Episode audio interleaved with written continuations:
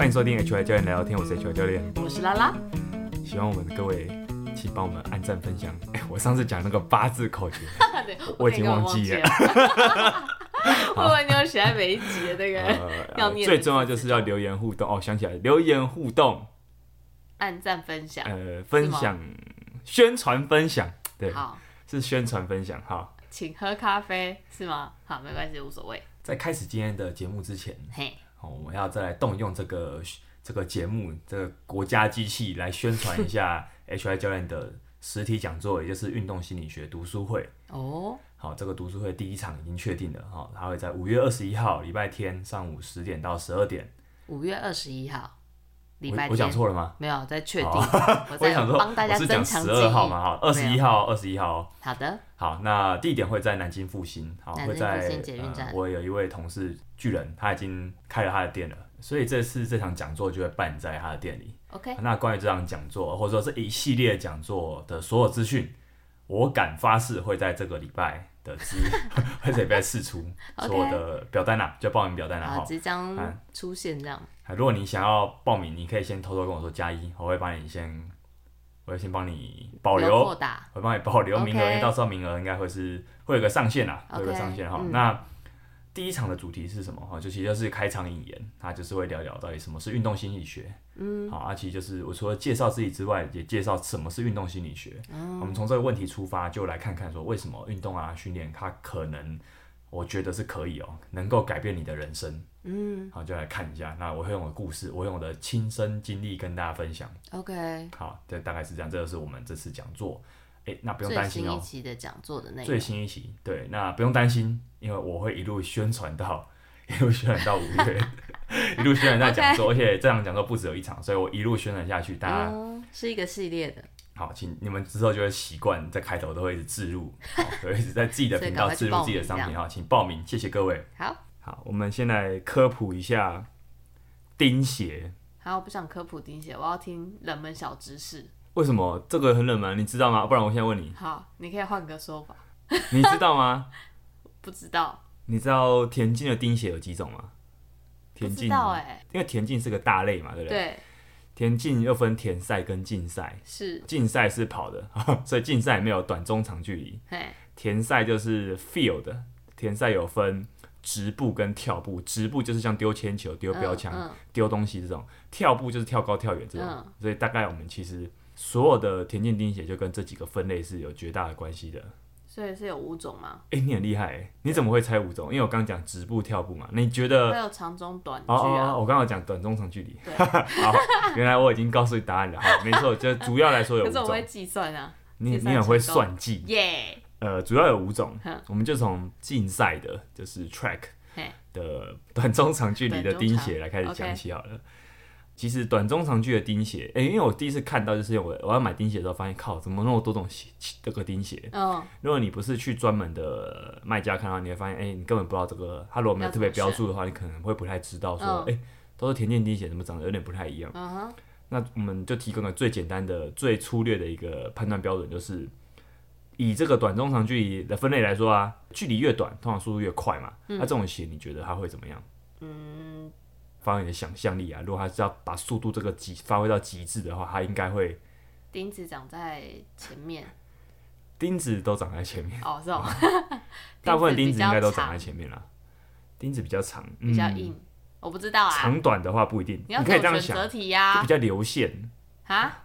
那个型不是，我说整个鞋型比较流线型，哦、所以它就不会太厚重，不会太厚实，它会比较轻，哦、比较轻薄。你说短程的比较，对对对对，它它它会比较轻薄。它的钉子通常比较尖锐，不见得，哦、你说长短不一定。我有两双短距离的钉鞋，还有一双钉子就比较长，一双就比较短，所以好像不见得，哦、不是长，但是都是尖锐的，就是那个如果拿来刺。戳就打你的手，戳家中的猫咪，它可能会流血。这时候这么尖，大概那么尖。那那所以我们大家也讲了，就是这种比较短距离，它比较流线型，所以我们可以推测，就是用这个判断标准来看的话，越长的距离，它通常鞋型就越厚重。嗯，所以啊，中长距离大概多长？大概八百、一千五，就是很痛苦的那个距离，中长距离其实很痛苦的那个距离，它的重量就会比短距离的重一点。你说鞋子整对鞋子本身的重量就会重一点，然后钉子也没那么尖锐。但是在长一点的距离的话，像五千啊、五千公尺啊、一万公尺这种真的很长距离的，它的比起中长距离又更厚重了一点。那厚重对，那也没那么尖锐，就是其实很好分辨，就是我们可以用厚重跟钉子的尖锐度来去区分短中长距离哦的钉鞋。那直步跟跳步呢？啊，直步跟跳步它就是田赛的部分了。那其实哦，我觉得比较有趣的是。直步啊，标枪、铅球，他们的钉鞋其实没有，好像没有钉鞋，好像没有钉子。哦，是哈。对，他就不用穿钉鞋。它的鞋子很特殊，可是它不是，它看起来没有钉子。我刚刚有看一下图片，所以是特殊鞋，但是没有钉。对，所以你说它好像不能说它是钉鞋啊。这种鞋哦，它又更厚了，它又更厚实了一点点。主要是最特别的是它的鞋底很平坦。嗯嗯，所以 很平坦的鞋应该就没有钉子吧？除非我漏看了它的钉子，不然它应该是没有钉子的。那为什么需要这种平坦的鞋呢？它需要稳定身体。嗯，你看那个标枪，它会在最后那瞬间，它甩出去的那个力量是非常非常惊人的。是，对，所以它就是要在一个最稳定的状态下去发挥力量，所以厚重是必备的。好，那在平坦也是它的一个条件。啊，跳的话，跳就有钉子了。跳步的钉鞋很特别，它很看起来很像武器，它的那个钉子很密集。它都集中在，它也是以前面为主，鞋子前侧为主。Oh. 那它比起跑步的钉鞋来的更坚硬一点点，在前脚掌的位置更坚硬，嗯，又更坚更坚硬整个鞋子吧，oh, oh, 啊，鞋底，抱歉是鞋底，鞋底，鞋底更坚硬。那它在前脚掌的部位啊，它有一个比较小的凸起处，它可以帮助我们在跳跃的时候啊，更好的传递力量。嗯，oh, 所以它的它的型比较特别。它要跳高，不是鞋底要。流线一点，我以为会是比较软，会比较好跳。那鞋你看没有很流线，我会给你看图片。哦，它这个你看它前缘是不是很多刺刺的？是，它就是这边是一个隆起的部分。OK OK，大家有兴趣可以直接去找啦。好，哦，我这边就是帮大家整理一下这个冷门的小知识。然后这个如果你不是田径队的，相信你不知道。对啊，对，但是你有只是玩票性质加入过田径队，你应该也不知道。对，我什么都不知道。好。那为什么聊这个呢？因为我们这一集跟田径的主题有一点关系，又有关系，没错。什么关系？呃，这集的主题是今年 HY 教练参加的，嗯，算是第一场比赛嘛，好，算是第一场比赛啦。哦，是。Open CrossFit Open 好像有点介于比赛跟不是比赛之间，但反正。这个跑步算是一个当场就结束的比赛啊，嗯好，所以这是我应该是这年度首场赛事。OK，那本来就有计划说，有跟我们的其他伙伴有计划说，哎，今年的第一季啊，来跑来参加个比赛吧。嗯哼，上一次我的跑步比赛已经是去年六月了，然后在去年八月的时候，其他人还有参加一场。反正我们去年其实也就最多就参加两场，那像我去年是只参加一场，所以我很久没有参加一百公尺的比赛了。但是前面参加两场，所以。在第一场已经，第一场是两年前了，两、oh, 年前了，对，两年前十一月，跟举重一样.因为本来就有计划要跑，要要要比赛，因为我们其实这段时间一直都有在练，是，嗯，想想还是觉得很厉害，我们还是有一直维持每周一次的晨练，练对，那晨练的大哥，我们有邀请他来上过节目，依婷，嗯，那所以这次就有计划要比这一场，啊哈，他是台北市的台北市田径协会办的青年杯，青年杯。这一场比赛蛮特别，是它的规模算很小。啊，我记得我比过两年前那一场，就分了大概五十多个人吧，总共五十多个人。所以你一组跑道有八个人的话，可能会分个七八组。啊，那这一次只有三组，所以等于说这次的比赛只有二十多个人参加。所以是少人参加，少了很多人参加，主要是因为好像在最近这一阵子还有另外一个新北市办的，也叫青年杯那一场比赛就有比较多。更优秀成绩的选手参加了，oh. 基本上会参加这种比赛的，像我们这种长得蛮大之后才开始练的人，算很少，oh. 算几乎是很少，大部分都是看起来都还是田径队的，嗯、目前可能都还是学生，或者是他是田径选手退役的。嗯、我们等下会来会跟大家分享这一场比赛，其实蛮特别的是，还有很多比我年纪还大的人还参加，oh, 真的、哦，对，可是他都他们看起来都是选手啦，看起来都是选手。那为什么选手退役后还会参加？好奇，像易婷也是啊，可能就是一种，他可能还有在持续带队，那、oh, 可能就有一起来下来玩这样子的，oh, 或者说就是反正就是偶尔有个小比赛就可以拿出来就去玩一下这样子。啊，参加的比赛也很便宜啦。啊，对，好的。虽然我们赛前就知道可能只有二十多个人啦，嗯，就是你也知道说短跑这个东西就是这样啊，你大概跑过最好成绩是，假设十二秒，那你你其实离十一秒，十一秒五。还有距离非常远，是算非常非常远，就半秒钟是非常远的，可能说零点三秒就很远了。所以如果都是选手的话，大部分选手应该都是有十一秒左右的成绩啊。嗯、所以就算这个这次比赛他不会有太多厉害的选手来，但也可以预期说我们应该没有什么机会晋级决赛。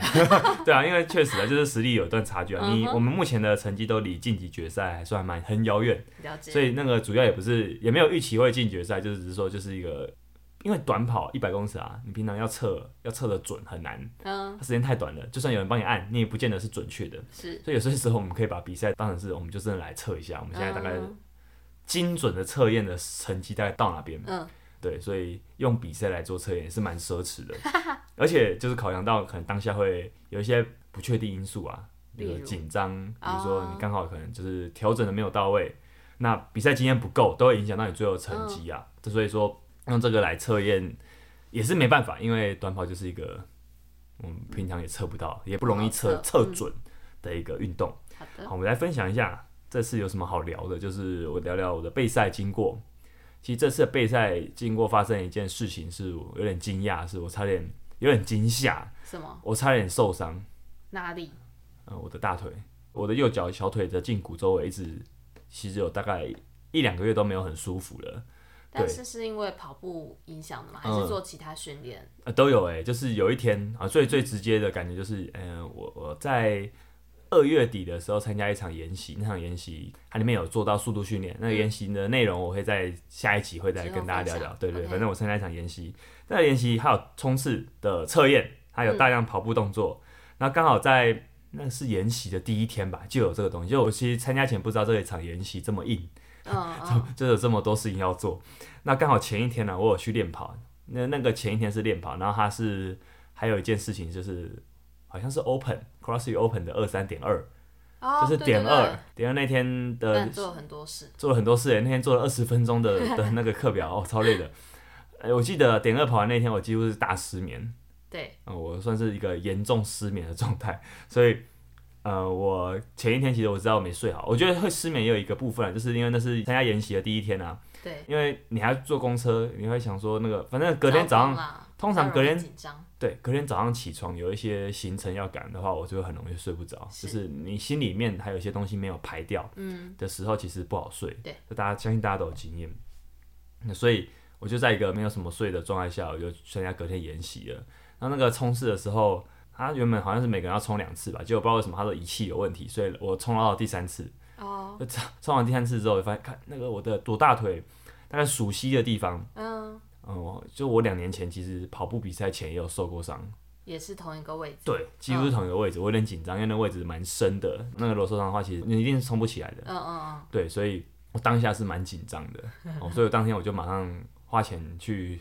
处理了一下，嗯，然后后来也花了大概四五次的物理治疗来去，对，等于说因为时间很紧迫啦，嗯，其实没有到太严重，后来后来发现是没有到太严重，但是因为时间内，所以想要赶快把它处理掉。对，这种时候建议大家就是氪金，氪金是最有效可以解决问题的方法之一。对对，你直接让专业解决就好。是对，那左大腿的熟悉部处理了，但后来发现其实右脚胫骨的。有一段那个什么会特别酸痛，嗯，它是隐隐约约，就是我有段期间，我如果要，比如说我要穿鞋子的时候，我如果要把我右脚勾起来的时候，会觉得哎、欸、不舒服。你说胫骨旁边的肌肉？就是胫骨内侧。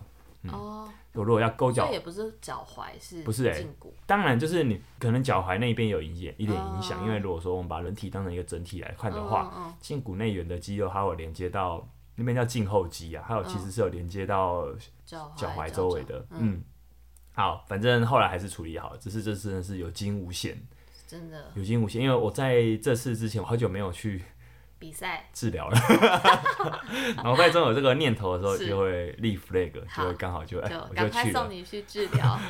但我自己觉得我最近身体其实维持的不错啦，所以就是好了，希望可以继续保持。这这也不是很严重的一个受伤，真的就是练习量有点大，加上没有睡好的一个结果。好。那这次的备赛还有一个特别，就是我的训练的方式，因为可能时间有点不够，加上哦，因为参加那个演习有点特别，就是它有很多跑，就是移动身体的动作要做，哦、而且要考试嘛，就是这种证照课演习，哦、最后有数科考试，所以我其实在这个备赛期间的最后一两周，我花了蛮多时间在练习课堂里面教的一些数科动作。哦、那其实这个。课堂蛮多动作可能都是田径队会做的动作啊，所以其实我觉得蛮巧合的，就是他有帮助我备赛的感觉。那我其实练了更多的专项技术，就是比如说起跑，嗯，短跑来说啊，起跑可能占了七六七成的决定因素吧，甚至可能更大。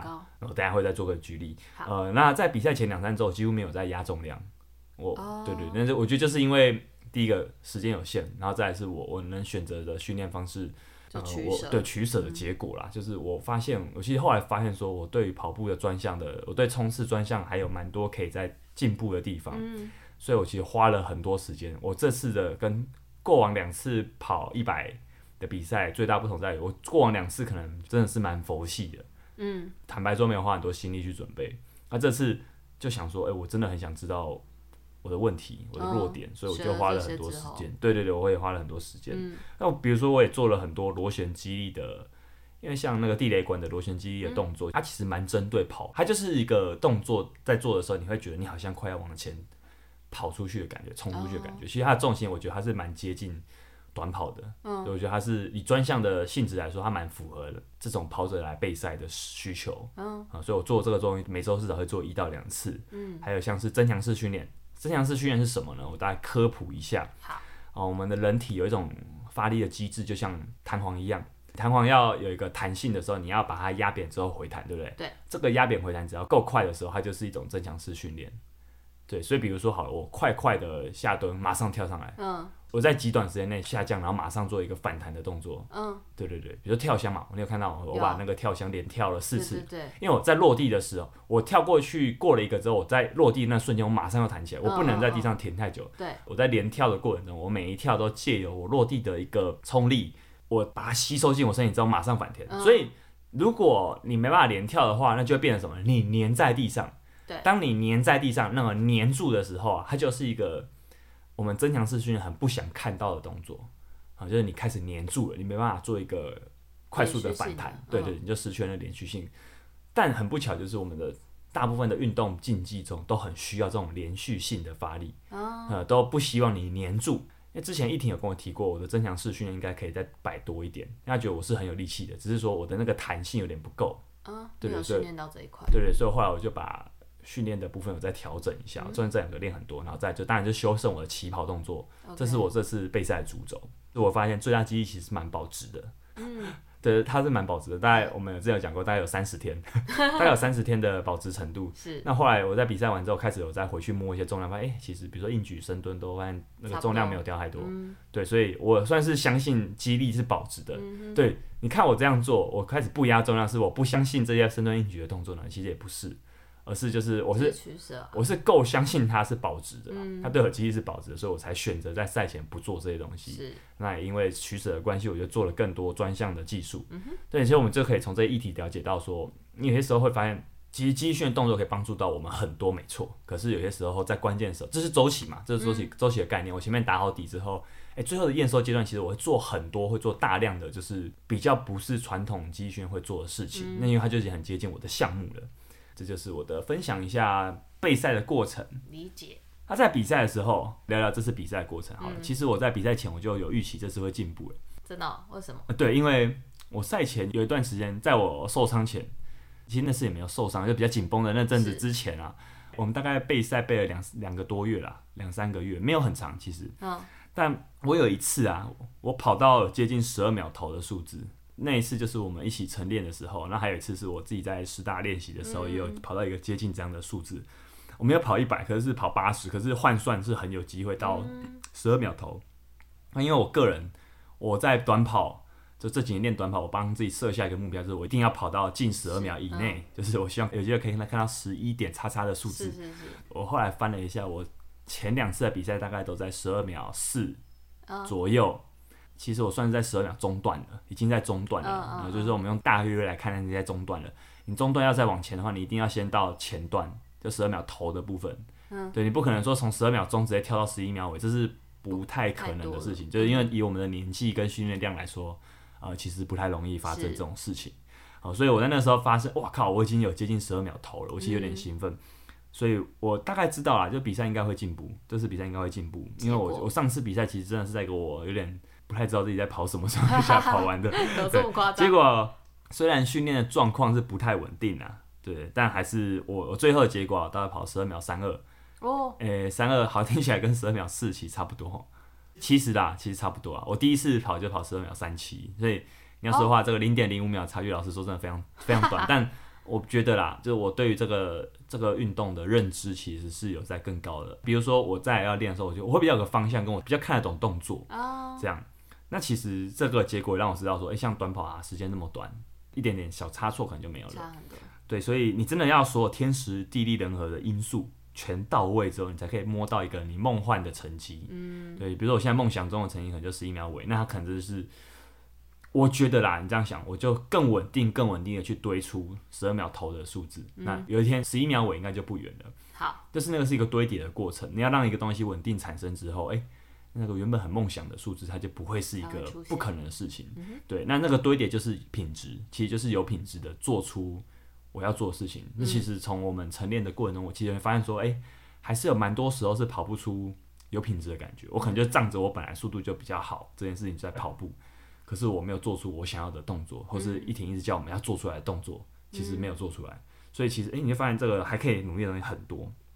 我最喜欢这次的东西，就是这次比赛的内容，这次比赛过程我最喜欢的部分就是，虽然我在加速的阶段，我觉得我起跑加速还是没有做得很好，呃。到底是为什么？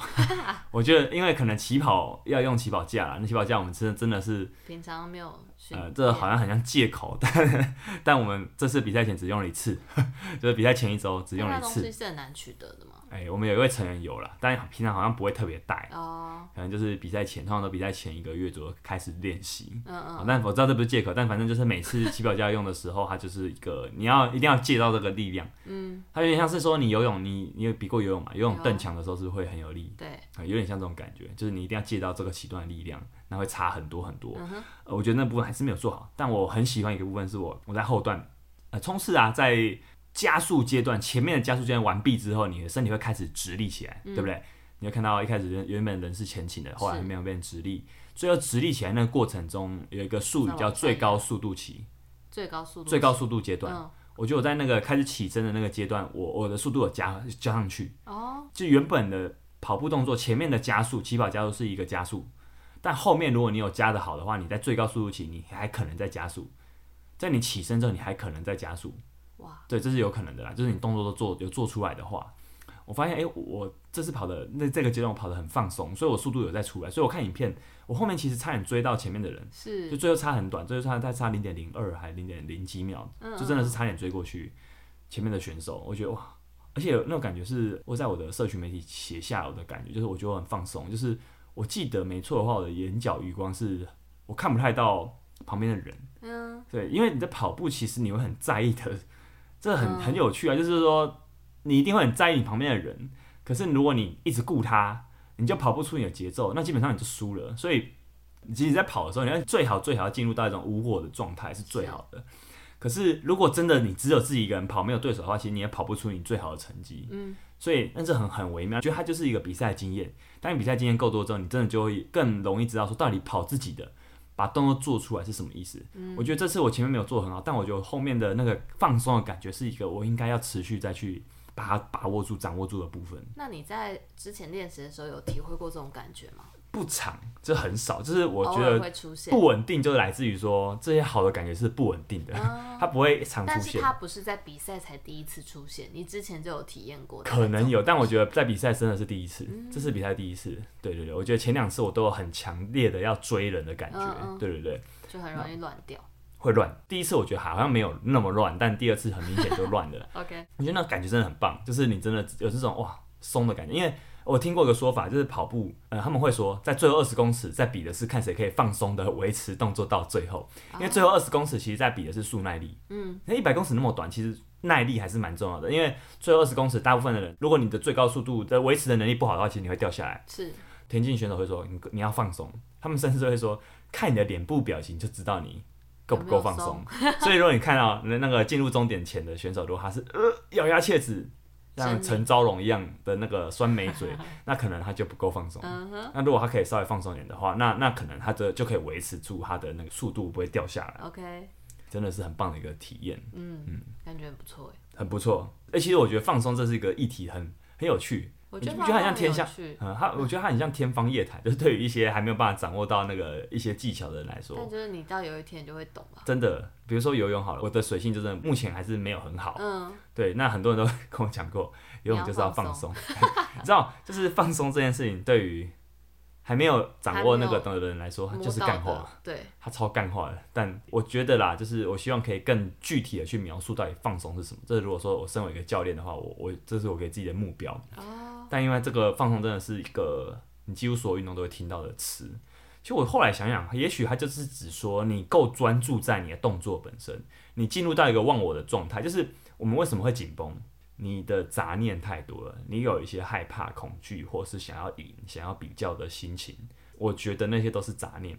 嗯，比赛当然是要想要赢啊，只是说你不能被一种很偏执的情绪被盖过去。你还当下你，你唯一能控制的是什么？是你自己的动作，你到底有没有做出来？嗯，你有没有做出你想要做出来的东西？后来想想说，其实放松也许是这个意思。所以我们在觉得不放松的时候，也许我们只要默念着一个你做得到，请常念南无阿弥陀佛也可以。那或者是说你也可以常，你就一直念着你想要做出来的动作。比如说跑步，我们在跑到最后的时候会想要，我的脚就是在画圆圈，我就一直画圆画圆画圆，会有点带带带带带，就是一直用一种有一种提示语的方式让自己做出那个状态。OK，所以我觉得这就是一个我后来想想的放松的状态的定义到底是什么？但我觉得你刚刚讲的蛮有趣的，就是。嗯你要专心在自己的状态里面，但又要看到旁边人在干嘛。对啊，我觉得一般那个很明显是这样。你的开拓视野的程度到底要开到多少？这很有趣。我觉得我比过，对，我觉得短跑，而且短跑很短啊，时间真的很短。嗯、你的视野有些时候会影响到掌握这些东西，嗯、会影响到你最后的表现。嗯、没错。那你说我最近也在练的举重也是啊，虽然举重是每次都是不同人上去，只一次只台上只有一个人。嗯可是你在台下的时候看到其他选手练习，或甚至啊，你爆开把爆把的时候，你就会看到人家的重量，哇靠，他开比我重，那怎么办？你要怎么去面对这个怎么办的情绪？其实就是一个会不会被别人影响？对，这就是我觉得你直接去比赛，你过后你就会懂啊，你该怎么样面对这样的情绪，你该怎么去处理，这都是一个比赛可以给人成长很珍贵的一刻，我觉得。OK，那我觉得这次的比赛跟过往的不同，其实我。刚才也讲过了，我更具体的，我很想知道我到底输在哪边，所以我更具体的去。你觉得你哪里输？我觉得还没有达到我的目前梦，我想要的数字，哦、就等于说就是我还还不够好，好，或是不用说输，或者我觉得不够好，哪边到底哪边还不够好？你的目标对，哪边到底那具体来说那个不够好在哪边？所以我更严认真去研究冲刺这个技术了。那包含说，我在这段期间也上了一个研习，嗯、这个研习课也有在讲冲刺这个动作，所以我就诶、欸，很刚好诶、欸，我得到大量的资讯。啊、其实我以前都不太会去看那种训练的频道去讲这些动作、嗯、相关的。对，我后来觉得说，我真的是一个很靠感觉在做事情的人。嗯，对，就是这些东西，其实现在网络上资源很多，也许就是因为资源太多了，所以我可能就变成说我比较享受的是那个跟大家一起做这件事的过程。嗯，对，所以说过去其实是比较少。自己去看影片研究，嗯，对，其实这样，呃，我觉得有好有坏，就是说好的地方就是说我就是用一种新鲜的感觉去体验这些，嗯，那坏的部分就是它就让我的技术没有办法很精准、嗯、很持续、很稳定，而且可能很晚才会领悟到一些事情，对，只有一个人在教你，嗯，你讲对了，就是有些东西其实我过去我发现我听过，可是我好像听不是很懂，对，那在这几次我重复看了一些影片比对之后，这样课程上过，我就哎、欸，原来是这意思。而且你可能看了很多人就会大概抓出来说，哦，哪一些是每一个人都在提的重点？对啊，那个东西是什么？哎、欸，我真的到后来才发现说，起跑真的很重要，你知道吗？就是起跑，我们用比喻来说好了，嗯、起跑很像一台飞机，飞机要起飞的过程，就是飞机不会突然从停机坪飞起来，对不对？对。它要先有经过很长一段的那个什么？就跑，助跑。对，助跑。所以一个飞机要飞起来，它前面那一段。到底多稳定的在提供动力是很重要的。嗯，一旦它前面在地面飞行的那一段持续够稳定的话，那它飞起来的动力就会很省力，而且甚至它在起身之后，还可以再做更大的加速。嗯，对，所以我们有时候甚至甚至可以说，你起跑输了，你后面就你一定追不回来，因为你前面已经输一个了，哦、你后面怎么可能再追回去？嗯，就是我们会有个误解说，说好像我前面落掉了，后面还可以追得回去，追不回去，因为通常前面领先你蛮多的人。他已经借到那个动力了，嗯、对，他借到那个动力之后，他再起身之后，他只要不要乱掉，他持续那个动力的话，欸、你你基本上追不到了。Okay. 所以后来才发现，哇靠，原来起跑一样这么重要，对，就是说我一定要把它弄好的那种感觉。嗯。啊、还有一个我觉得蛮棒的，就是这次跟过去有什么不同？我记得过去上前两次比赛，我们比完后，我们当周都就是大家都休息，休息，想说哎、欸，比完赛就好好休息一下。这次哎，这次很很有趣，这次我们我们礼拜一比比赛完。我们礼拜三马上开始练，对，主要是我们有一位新成员，他很很疯，主旋哥啊，主旋哥，祖轩哥是训练狂，是这个竹轩哥在前一周问我说：“你们下一周还会练吗？” 我说：“因为他没有比赛啊。”对，可是他就很想要练。我说：“好，你都这样问我了，那我们只好练了。”所以，而且大家都还是来了，所以在大家变，我们我我们这两周的训练都在做一些比较没有在田径场上，比较没有在操场上，我们都是在去加强，比如增强式训练做了很多，也做了斜坡跑。就我们我们开始在一个比赛完的阶段开始做比较多其他类型的训练，也增加大家的新鲜感，嗯、而且会感觉到说，哎、欸，大家很想再继续。就是第一个最近练的东西很新，你发现说，哇，这个换一个新东西有点有点有趣。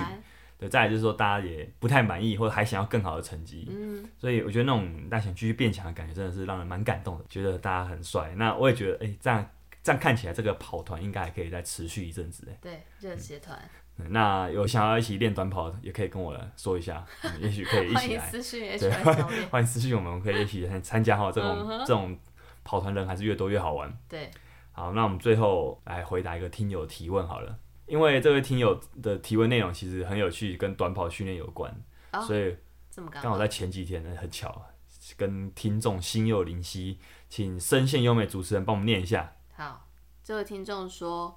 嗨，HY 教练，我是您 Podcast 的听众，知道您在做短跑训练，想知道您接触短跑训练前后的差异。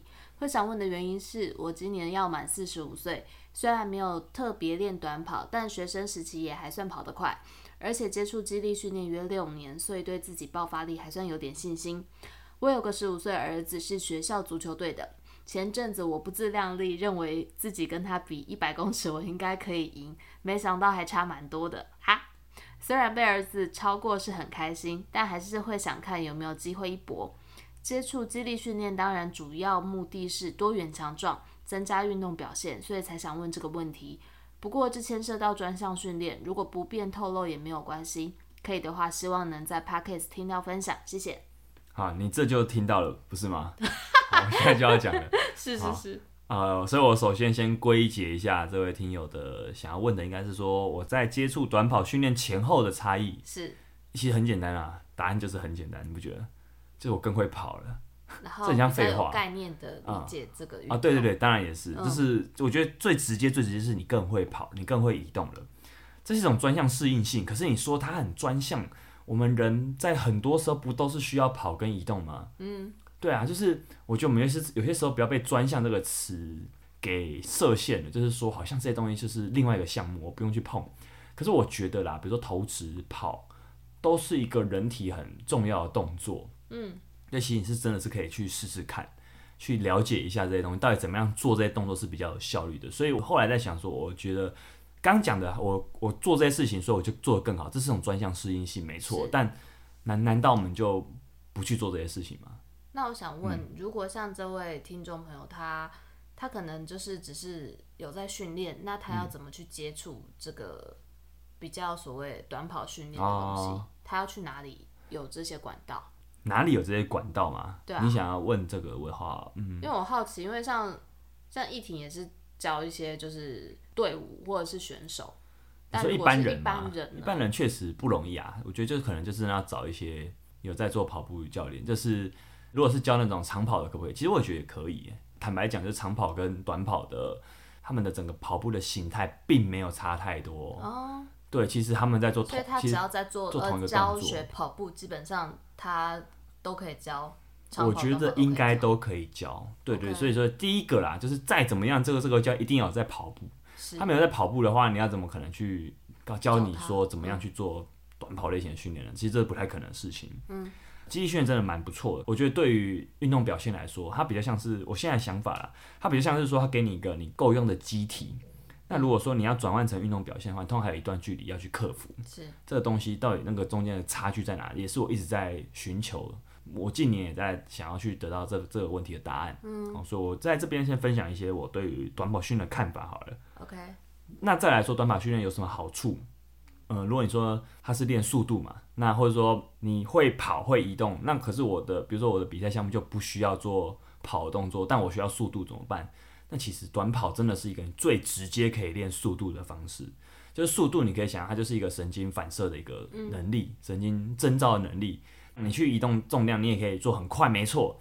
但它它就毕竟它是移动重量，它是一个辅助。可是如果你要完全转移到这种移动身体又要可以快的话，其实不容易。那冲刺这个训练有很多是其他训练没办法取代的，嗯、我是这么觉得。就是比如说你在冲刺的时候，如果你的冲刺能力好的人，通常你在变换方向的能力也会好。嗯变换方向是什么？就是敏捷嘛，就是比如说我要突然从，呃，你有看过篮球选手，他们会做一些假动作，对，他要突然往左往右，嗯、然后去摆过防守者，这种就是一种变换方向。是。那在变换方向这个议题里面，变换方向的决定因素，其中有一个很很大部分的重点就是冲刺，嗯，就直接开宗明义说，你的冲刺能力会影响你的变向动作，嗯，你在摆脱一个防守者之后，你还是会再做一个短暂冲刺的动作。所以你对于冲刺这个动作，嗯，掌握的多好，那你就会在你每一次重新加速的时候，你就可以做出一样好的动作。嗯，可以理解吗？嗯。再来就是移动身体的能力啦。我觉得你把身体往哪边训练，它就会适应向哪边。嗯。所以如果你训练不够多元的时候，你就会发现，像我过去几年，虽然一直有在训练，可是我很少很少在跑动身体，甚至跳也很少做的时候，你真的会有遇过那种，你只是跑一下就扭到，那很可怕，就是。你过去根本不可能会发生这种事，结果你就变成这样子。嗯，那后来就变成说，哎、欸，其实开始跑之后，就是你已经知道，你每一个移动，你的走路起来感觉都会变得轻盈，都会变得不太一样的。嗯、结果下一集，因为我们那个讲座，它探讨的议题跟这个是有关系的，所以下一集我会再聊更多，到底短跑训练有什么好处？哦、为什么说，就算你不用跑，你也会需要速度？那更不用说你很多运动项目，像球类运动，你都需要冲刺的能力。那其实这样想想看，其实你练跑，你可以。一兼二顾，对啊，你可以涵盖到的层面其实蛮广的，的对。嗯、那这位爸爸他问的问题蛮可爱的，就是他儿子 比赛短跑是有机会赢的吗？我觉得不容易。就是第一个就是这儿子，如果说他儿子都不不运动，应该是会赢的。这儿子呢？这儿子是足球队的，足球队就代表代表什么？他们常年在跑，足球是一个跑动距离非常长的一个专项运动，所以。哦，要跟足球队跑步，我觉得很难赢呢。就可能跟要跑赢田径队来说，可能难度是差不多的。哎、欸，我表弟是足球队，那、就是欸、你有跑赢他吗？我们没有跟他比过。那、你下去跟他跑，那你下去跟他跑。我要跟他跑干嘛？你在练跑，我又没有练跑。我那我这样练跑输很合理。但我胜之不武啊。为什么你胜？我可能会你练短跑。对啊。可是他常年在跑哎，我赢的几率可能还是有一点的，好，不然你请你先牵线一下，请牵线一下 表弟。好，那再来就是这爸爸说他在做蛮长一段时间肌力训练，他觉得因为他有练肌力训练，所以爆发力应该有不错。这边我必须说，就是我不知道你肌力训练怎么练了，但就是如果一般来说，你肌力训练这个词很广，嗯，不见得每个人的肌力训练都有练到爆发力，对，而且爆发力本身它可能也有专项性。就是你可以做一些很快速的移动杠铃的爆发力训练，是，或是你会跳箱。可是如果今天你要做跑的时候，哎，你如果没有在跑，你就很难赢过你有在跑的那些人。嗯，因为跑的爆发力跟刚刚讲的爆发力是不太一样，可能不一样，或者说他移动的方式不一样，所以我们就直接这样讲好了。嗯、除非你本来就有在跑，不然你如果突然心血来潮想比一下，那真的很难赢，因为小孩子有在跑。对，我们就最直接讲说，你常不常做这件事情？就这些东西回到根本都很简单嘛，比如说你常做什么，就会像什么。嗯，你你问我到底练这些前后有什么不同，我就直接跟你说更会跑，那很像废话，但其实这些都是有点像废话的东西。对、嗯，有些时候这些这些知识的结果解释起来都有点像这种感觉，所以你要跟一个常年在跑的人比就不容易，真的不容易。嗯，而且他其实正值一个蛮状况蛮好对对，青春期那个阶段，其实状况是蛮好的。那聊到年纪这议题，我就想到啊，这场青年杯的田径。你知道他冠军是几岁吗？四十多岁哦，他是他后来拿冠军的那位先生很酷，他听说他是短跑出身的啦，他很酷，就是一开始我们在热身的时候，他就慢慢的散步到会场，还戴、哦、就他、哦，他戴着一顶渔夫帽，他看起来很像来玩的，对，那很像那种看起来不世出的高手的那种感觉，对他好像根本没有什么在热身，对，结果他就他就晋级决赛了。后来一婷有说，就说他们都认，好像都认识这些选手，一婷就说像这种这次比赛人数比较少。像这种比赛，如果你很蛮肯定你会晋级的话，而且年纪也比较大的时候，你其实会保留体力到决赛。可是他不用暖身吗？就是他一定有暖身啊.我觉得只是我们没看到。好，对，或者他其实可能对早上的预赛他不用暖身，还有很有十足把握也可以晋级。OK，那可能他就是下午再暖身。嗯哼，也有可能他的对早上那个跑步就是预赛就是暖身。OK，那个已经超过了境界，所以我可能不是很确定。我会觉得说，哎，虽然他可能是田径出身的，但是他比到四十多岁还在比。而且还拿冠军哦，拿冠军很让我震撼。其实小比赛的冠军还是很让我震撼啊！震撼的点还有这场比赛还有其他两位也比我大一岁。我看了一下那个还有出生年的那个资料选手资料，我靠，前八名啊，有进决赛前八名，有三位还四位年纪都比我大。我觉得我靠，就是第一个就是觉得说哦，真不愧是选手退下来的。第二个感感觉说，原来就是其实你要继续练下去是有机会的。因为短跑为什么很少人去做？就是为什么那么多人在跑长跑，可是几乎没有什么在练短跑？第一个，诶、欸，像刚刚讲的，可能找不到方法，或是长跑比较好玩嘛，可能距离时间比较长。嗯、对，那好不好玩可能见仁见智啊。但总之就是你没有那个方法，加上可能会有个印象是说，短跑强度太大了，如果你技术啊那些身体素质掌握不到的时候，其实是蛮危险的。哦、常常应该有听过有人在冲刺冲到一半就拉伤。嗯的的经验，嗯嗯，对，所以就是他可能会有这个设限，加上说年纪，当我们年年纪越来越长的时候，其实速度跟速度相关、爆发力相关的能力是会先退下来的，肌力不会退那么快，可是速度、爆发力会先退的比较快，嗯嗯嗯，所以在变成说年纪大人比较少会练这些很速度、很爆发力取向的项目，其实是比较少的，嗯、所以我觉得哦，原来我还有机会继续练下去，那种感觉蛮，就我们当下跟其他同伴就说，我们也要希望你可以到四十岁也可以跑。每年进步一点点，到那时候应该也可以十一秒，不知道啦。但反正就是有一种不要被年纪设限，想做事情的那种感觉。就是你就知道说，你这个年纪，你当然有些做不到的事情啊。就我们那么那么晚才练，你已经很难跟选手比了。其实我们还是有机会赢过一些可能成绩没那么出色的选手。对，那也可以把它当把它当成一个目标，或者说我们我们的动力很强，我们对训练知识是有一些的，然后也有一些足够的资源去让我们。得到讨论，得到变强的机会，嗯、那我觉得这也是我们的优势。所以，就算你知道你你有些地方已经来不及了，但还有很多地方。对对对，所以就就就觉得这是知道这件事情之后鼓励我的地方。嗯、虽然我不认识那个人，但我觉得有被鼓励到。好，那顺便回答这位爸爸，就是其实还是练下去，还是有，就算四十五岁开始练，如果你循序渐进开始练跑的话，应该还是会得到你不错的成绩啊。哦，那个那个成绩可能不是说你要去比赛，而是说你会觉得哇，原来我我开始知道这些东西了，那种感觉。我就想到上次那个奏会，有一位奏会，我们练 CrossFit 的地方，对，好像他们的他们馆内有六十多岁来参加 Open CrossFit Open 的，那也蛮感人的。对啊，我就想说哇，其他其实我觉得真的不要被，如果说你当然是状况许可的话，真的我们不应该被年纪设限去做想做的事情。嗯，这是我这集的体悟。好，我自己的小目标啦。你也有你的小目标是什么？对啊，就是可以继续运动啊，可以继续真的。你现在比赛了，但真的是要动啊！对对对啦，我们现在人的生活那么静态，这真的是该动就要动。对啊。好，开始说教了，我们赶快结束这个节目了。好，喜欢我们频道的各位，请继续帮我们分享推广哈。然后有空可以请我们喝杯咖啡。好，下周见，拜拜。拜。